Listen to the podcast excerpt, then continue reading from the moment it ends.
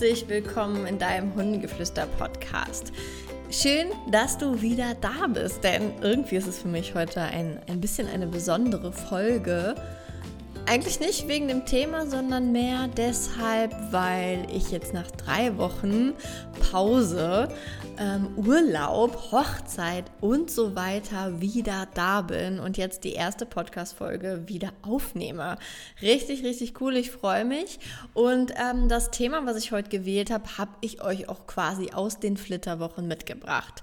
Denn ich kreiere diese Themen ja immer aus meinem Alltag. Und es gab da so eine Situation im Hotel, als ich im Restaurant war mit Marco, was ich dann da am Nachbartisch beobachtet habe, so aus dem Augenwinkel natürlich nur. Und irgendwie wollte ich es mal gerne thematisieren, weil vielleicht stellst du dir auch manchmal die Frage, darf ich meinen Hund eigentlich vom Tisch füttern? Ist das gut? Ist das sinnvoll? Sollte man das lassen? Was hat es für Vorteile? Was hat es für Nachteile? Und ja, weil mich das auch immer mal wieder, ähm, also es begegnet mir immer mal wieder, denn ich fütter hier und da definitiv vom Tisch. Ähm, und dann höre ich ganz häufig von Familienmitgliedern, Freunden oder Bekannten, wie, Ricarda, du bist doch Hundetrainerin, wieso gibst du denn Ike was vom Tisch?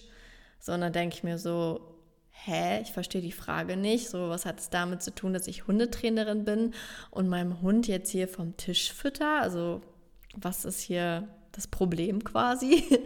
ähm, Scheinbar ist es nämlich in den Köpfen der Menschen drin, dass man das nicht darf, dass man das nicht machen sollte und dass das was Schlechtes ist, wenn man das macht tendenziell kann ich die Gedanken definitiv verstehen, weil was man natürlich ähm, als Problematik hat, wenn man das einmal getan hat, dass der Hund das nicht vergisst.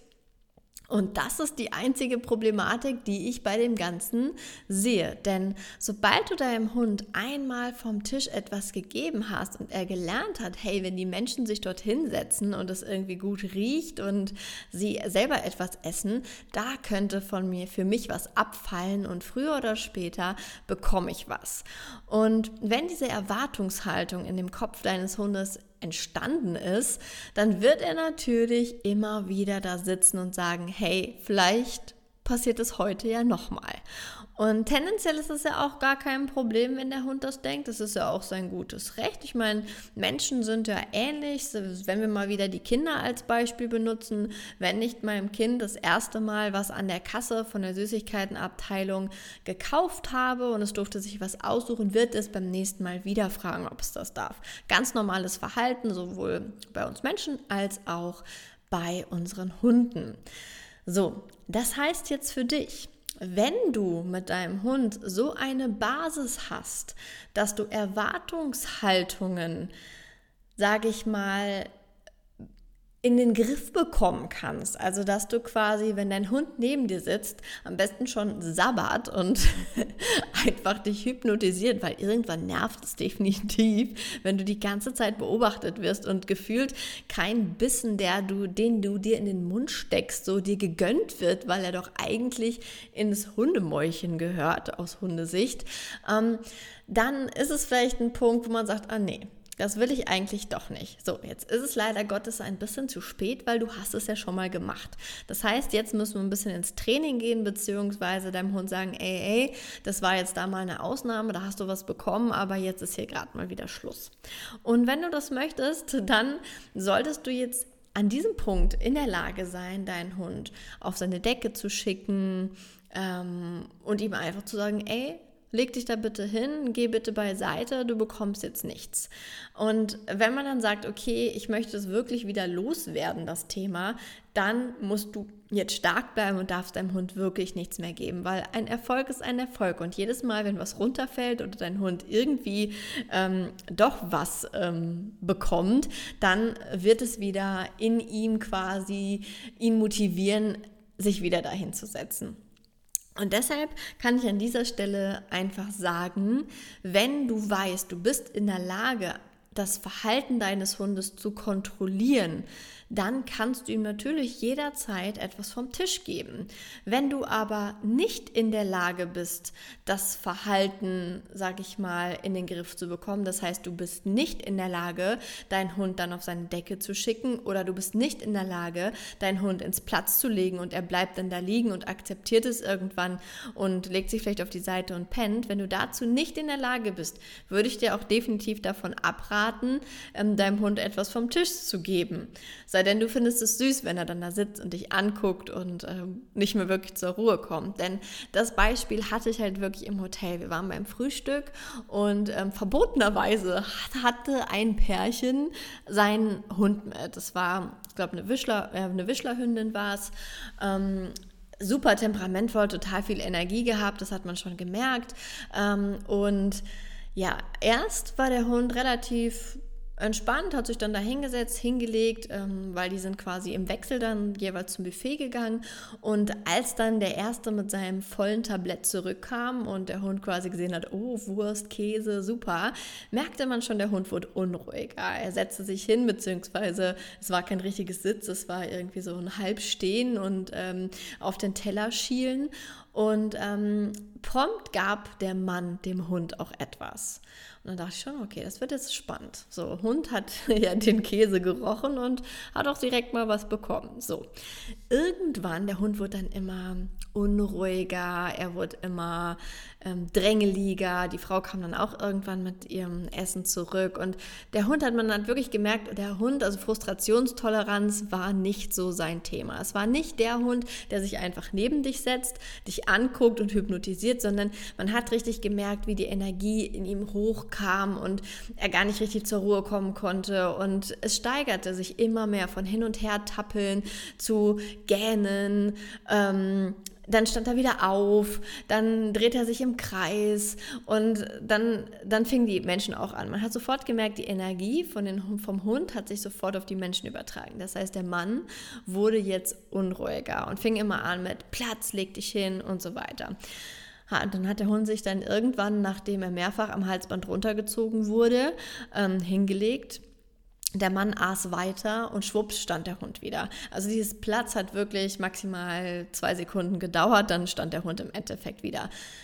Interessanterweise hat der Mann dann nichts gemacht, weil die, der richtige Weg wäre natürlich gewesen, den Hund sofort wieder hinzulegen und sagen, nee, nee, nee, ich habe Platz gesagt, so jetzt legst du dich da wieder hin. Einfach um auch hier so ein bisschen an der Frustrationstoleranz zu arbeiten, der Impulskontrolle und einfach zu sagen, hey, ich habe gesagt, leg dich hin, es ist ja irgendwie jetzt gerade blöd gelaufen, aber du legst dich jetzt bitte wieder hin und da muss man halt dann wirklich dranbleiben.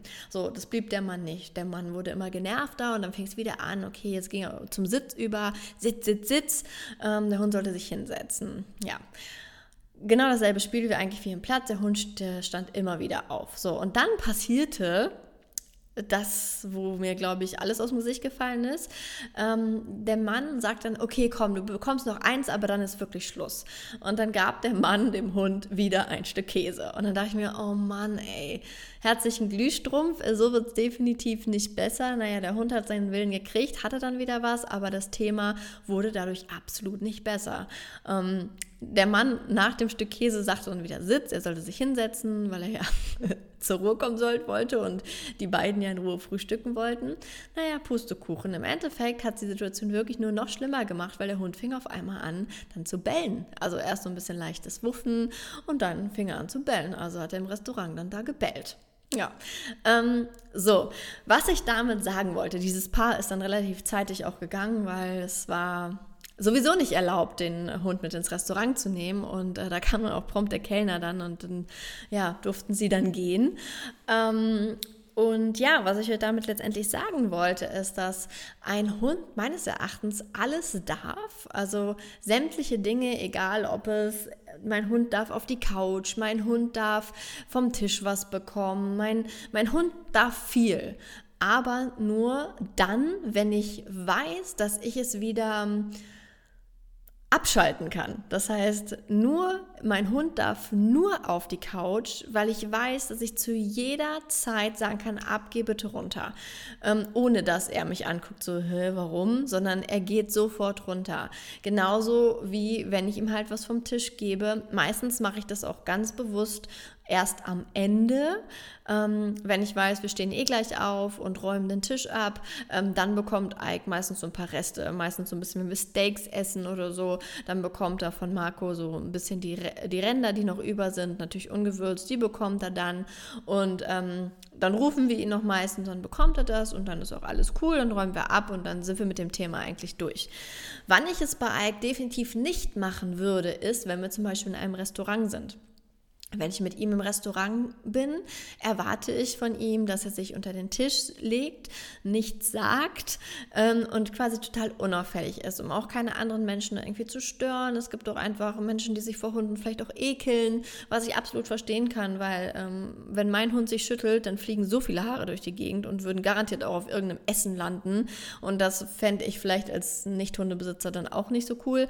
Dementsprechend erwarte ich von Ike, wenn ich ihn mitnehme, dass er ähm, unter uns am Tisch liegt und wirklich chillt. Wenn nicht angenommen meine Vorspeise kommt und da ist vielleicht irgendwas drauf, was ich nicht mag, aber vielleicht mein Hund und ich würde es ihm dann geben, dann wäre ab dem Zeitpunkt, wo ich es gegeben habe, wäre eine Erwartungshaltung in ihm geweckt. So, ähm, natürlich wäre ich in der Lage, ihm zu sagen, hey, leg dich wieder hin, es ist Schluss. Aber dennoch würde er in einer leichten Anspannung sein, weil er wieder erwarten würde, oh, gleich kommt vielleicht noch was. Ähm, das möchte ich einfach nicht. Und dementsprechend würde ich ihm, wenn ich ihm was geben wollen würde, ähm, das erst am Ende machen. Aber wir haben uns halt so für uns überlegt, dass wir es im Restaurant wirklich eher nicht machen, einfach um da lange Zeit Ruhe drin zu behalten. Das heißt auch dieses, ähm, was ganz oft auch in Restaurants ähm, beobachte, dass die Menschen ein Leckerchen für die Hunde mitnehmen und quasi als Belohnung, dass sie so still da liegen, kriegen sie ein Leckerchen. Ganz häufig, wenn man es mal beobachtet, sind die Hunde erst total entspannt und sobald dann die Belohnungsleckerchen kommen, kommt da immer mehr Unruhe rein. Und deshalb bin ich auch oft ein Fan, wo ich sage, komm, lass das Leckerchen weg weg, weil du musst dir immer überlegen, was macht denn das Leckerchen mit deinem Hund? Und in der Regel erhöht es die, das Energielevel im Hund, ähm, weil eine Erwartungshaltung entsteht. Und Erwartungshaltung bringt immer mehr Energie mit. Und dementsprechend würde ich da wirklich schauen, dass ähm, ihr das vermeidet im Restaurant. Aber natürlich ist es jedem selbst überlassen und es kommt auch immer auf den Hund an, wie der Hund drauf ist, wie er mit ähm, Impulskontrolle, Frustrationstoleranz zurechtkommt und wie gut er darin ist. Und ähm, ja, das sind auf jeden Fall meine Gedanken zu diesem Thema, die quasi frisch in meinen Flitterwochen mir zugeflogen sind. Ich muss ja schon sagen, ich ähm, habe schon immer den Blick, wenn ich irgendwo Hunde sehe ähm, und beobachte da einfach die Konstellation und wie geht der Mensch mit dem Hund um. Und so entstehen halt auch ganz häufig die Podcast-Folgen. Und ähm, ja, das war es auch für heute wieder. Ähm, Heute, wo ich die Podcast-Folge aufnehme, ist Mittwoch und später ist wieder unser Hundegeflüster-Club. Das ist der monatliche Mitgliederbereich, den ich in die Welt gesetzt habe, um euch quasi wöchentlich weiterzubilden und zu inspirieren, ein ähm, schönes und ähm, entspanntes Leben mit eurem Hund quasi kreieren zu können. Und wer Wissen hat, ich sage immer, Wissen ist Macht und umso mehr ihr wisst, desto mehr könnt ihr intuitiv mit eurem Hund richtig machen. Und da haben wir heute Abend auch wieder ein Live-QA. Das heißt, heute werde ich alle Fragen beantworten. Also jeder individuell, der ein Thema mit seinem Hund hat, so, sobald in der Form, wie man es halt online auch ähm, über ein Gespräch beantworten kann oder über eine Nachricht, ähm, werde ich das beantworten.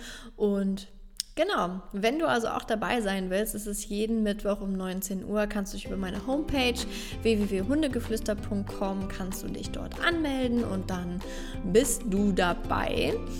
Und ja, mehr habe ich gerade erstmal gar nicht zu sagen und wünsche euch noch einen wunderschönen Tag. Bleibt der Buddha für euren Hund und bis zum nächsten Mal. Tschüss.